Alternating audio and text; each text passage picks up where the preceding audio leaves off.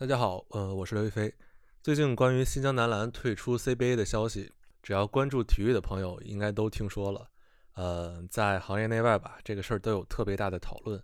这两天我一直有点纠结，要不要聊一期关于这个的节目。呃，本来想的是在篮球方面比我专业太多的人其实多的是。呃，但是呢，这几天大家的讨论让我越来越迷惑。比如说有一种说法叫什么“错不在新疆队”。也不在篮协，更不在周琦。说到底，根本矛盾是我们贫弱的什么国内篮球市场承载不下这么大的 CBA 联赛，等等等等，就我都无语了。呃，咱们能不能别一下子就说的那么到底？就我发现，经常一出个什么事儿，总会有人特别喜欢一上来就说本质啊，说一堆看起来无比正确的话，什么大家都不容易，问题在大环境不好，然后我们应该站在为中国篮球好的这一边。之类的，呃，我始终有个观点是，当我们把问题的切口切得足够小，是有可能解决问题的。但是如果动不动就归结到说这是体制的问题、市场的问题，啊，当然这些说法都没错。但是如果真要讨论这么大的话，那可能永远也解决不了问题了，因为错都不是个人的，是大环境的。所以关于新疆队这个事儿，呃，我们这期节目也很也很短，只会说一点。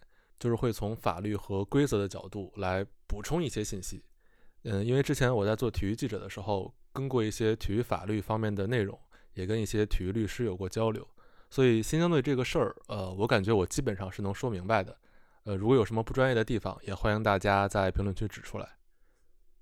我们先来看这次舆论的爆发点，就是新疆男篮在二月二十八号晚上发的公告。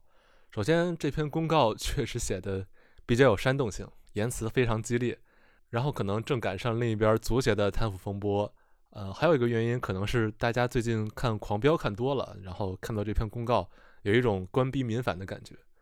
说实话，这篇公告非常的狡猾，一半的内容都跟处罚本身没有什么关系，什么民族团结、管办分离，还有所谓周琦受到巨大的利益驱使，这些说法很明显就是想把水搅浑。那我们今天就把这些东西都去掉。只看关于处罚和规则本身的部分。首先，新疆俱乐部认为篮协说的注册违规没有相关的条款支撑。那我们就来找一下篮协处罚时提到的几个条文。最核心的，按说是中国篮球协会注册管理办法，其中篮协只引用了第一百六十五条这一条。这个条文是这么写的：对职业俱乐部、志愿运动队教练员和运动员违反本办法的其他行为，中国篮协将视具体情况。给予直至取消注册资格、禁止参加一切由篮协主办的比赛等处罚。新疆队方面不满的地方就在于，这个注册管理办法里面本身并没有能直接证明新疆队违规的条款，而是用了其他行为这几个字来兜底。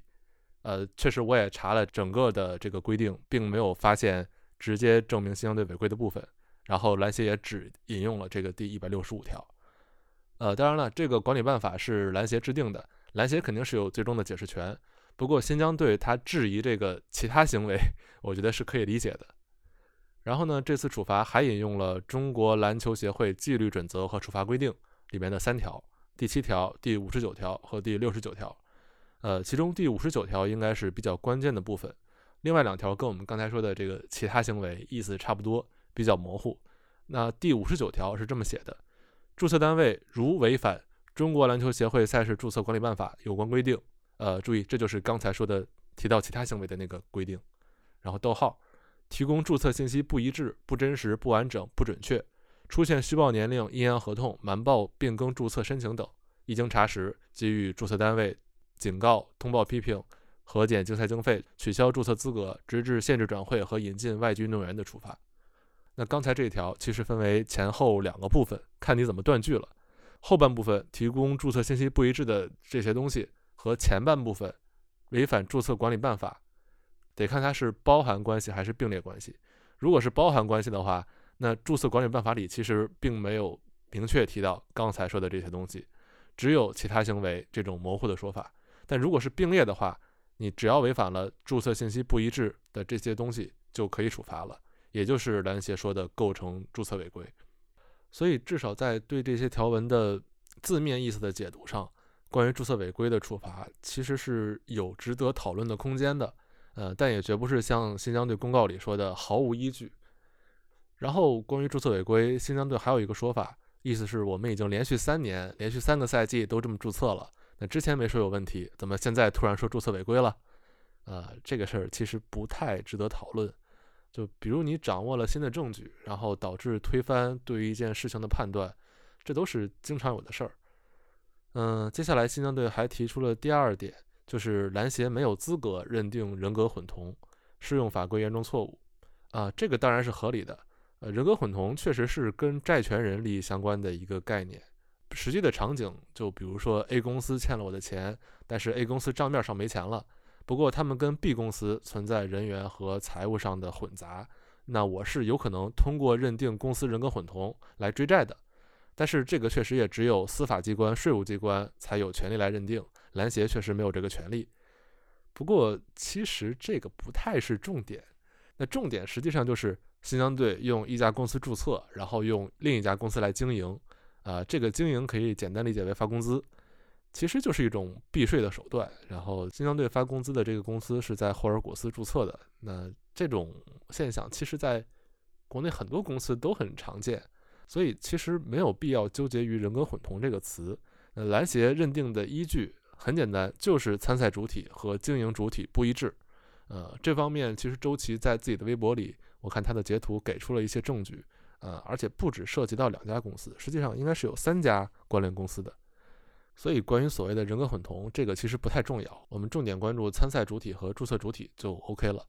呃，在这儿需要说明的一点是，篮协本身不是司法机关和税务机关，但是它属于篮球行业内的一个自律监管组织。它没有权利去认定税务违规的问题，但是有权利在体育范围之内行使体育自治的权利。就比如篮协目前主要公布的两个处罚措施，一个是通报批评。啊，这个可以忽略不计。另外一个是限制一年内的新运动员注册，限制新运动员注册就是非常典型的在体育范围内的处罚。所以，其实新疆队在公告里说了一大段的人格混同，但是重点没有必要放在这儿，因为目前还没有涉及到税务上的违法，实际的处罚也只是在体育层面。所以，只要篮协能够认定新疆队的注册违规是坐实的，那就足够了。当然，这又要回到刚才讨论的第一条。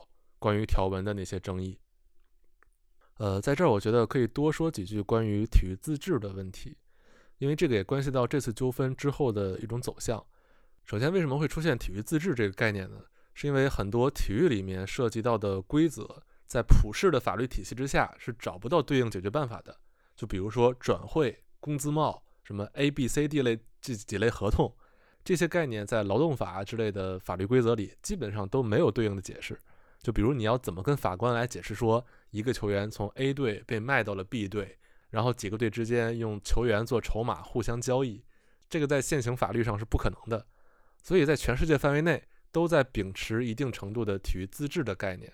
在遇到纠纷之后，各个国家各个项目都有自己的体育仲裁机构。那如果你不服裁决，还可以上诉到最高的国际体育仲裁法庭 CAS。像几年前的孙杨案。当时就是世界反兴奋剂组织 WADA，他认为孙杨暴力抗检，然后去国际泳联裁决，国际泳联裁定孙杨没有违规行为。随后呢，WADA 不服，上诉到了 CAS。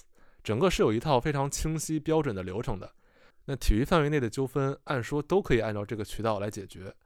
但是呢，国内有个问题，就是长期以来都没有正式的体育仲裁机构，篮协呀、足协内部，呃，都有一个叫所谓的体育仲裁委员会。但是呢，它都不符合我们国家体育法的规定，没有真正的效力。直到二零二二年的六月，体育法才完成了修订。然后今年二零二三年的二月十一号，刚刚不久，中国体育仲裁委员会正式成立。呃，所以按道理说，这个刚刚诞生的中国体育仲裁委员会已经补上了解决新疆队这次纠纷的一个程序上的缺口。按说，新疆队如果不服篮协的处罚的话，完全可以通过上诉来继续解决问题。那么，如果上诉的话，我们来做个猜想啊，新疆队可以抓住哪些点来打？除了最开始说的关于注册违规的这些条文不是特别清晰之外，还有一点，呃，其实，在新疆队的公告里面也提到了，就是俱乐部委托律师当面要求就此事召开听证会，却被告知我们没有这程序。呃，这是新疆公告里的说法。呃，我看到有关这个事儿有球迷在讨论的时候，呃，有人说，难道人家处罚你还要跟你商量一声吗？对不起，按照道理来讲是需要的，国内也确实有听证制度，只不过，嗯，我们的很多管理机构，尤其是体制内的管理机构吧，可能当惯了管理者，很多都还不太习惯这个程序。呃，但是如果上诉的话，新疆队是完全可以拿违反程序这一点来做文章的。确实，现在我们的一些舆论都比较注重结果，不太注重程序。但是这一点在国际上的体育仲裁案例里面影响还是挺大的。我们可以接着拿孙杨案来举例子。孙杨的禁赛期一开始第一次判决是八年，然后后来改成了四年，就是因为孙杨的律师团队以仲裁员违反平等对待当事人、存在偏见为理由，向瑞士联邦法庭提起了申诉。呃，实际上就是指出 CAS 在仲裁员的选择上有问题，那你这个仲裁的过程存在问题，结果就不能成立。那最后孙杨团队也确实成功的揪住了这一点，争取到了重审的机会。后来这个禁赛期从八年变成了四年。那我们再回到国内啊。新版的体育法规定，体育仲裁委员会受理的范围是包括对取消参赛资格、取消比赛成绩、禁赛等等决定不服发生的纠纷，然后也提到了关于运动员注册的纠纷等等。所以，只要新疆队想上诉，现在是完全有渠道的。呃，另外，现在己方的公告和小作文里面都提到了一些关于欠薪呀，还有资金往来是否合法的问题。呃，看起来大家都手里有一些证据。在这儿就没有办法讨论了。就如果还有上诉或者由司法机关、税务机关来介入的话，到时候自然就有定论。在这儿我们空口无凭。那目前为止啊，截止到三月三号，这件事儿看起来好像就这样了。就之前三月一号，篮协主席姚明的回应也是就很简单，尊重俱乐部的决定，然后表示遗憾，感觉是新疆队这个怒发冲冠，一拳打在了棉花上。但说实话，我自己不太希望这件事儿就这样结束了。就新疆队发一通脾气，然后掀桌子不玩了，这样的话就真的是三输的局面。嗯，作为一个比较关心体育法律的人，就我十分期待新疆队是真正抱着想要解决问题，或者说想要讨回公道的一个想法，努力的去体育仲裁委员会上诉一下，就别掀桌子直接不玩了。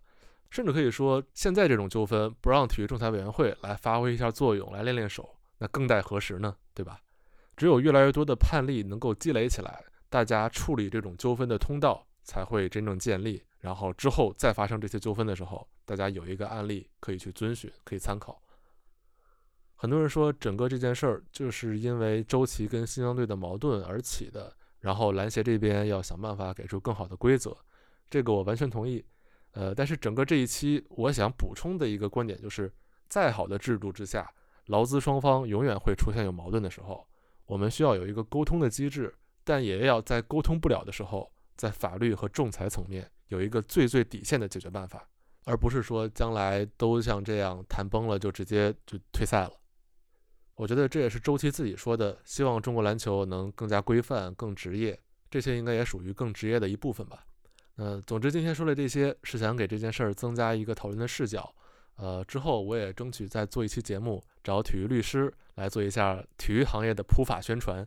到时候他们讲的肯定比我好，嗯，OK，那这期就到这儿，比较简短，我开头也不编号了吧，算一期临时的内容，那我们下期再见。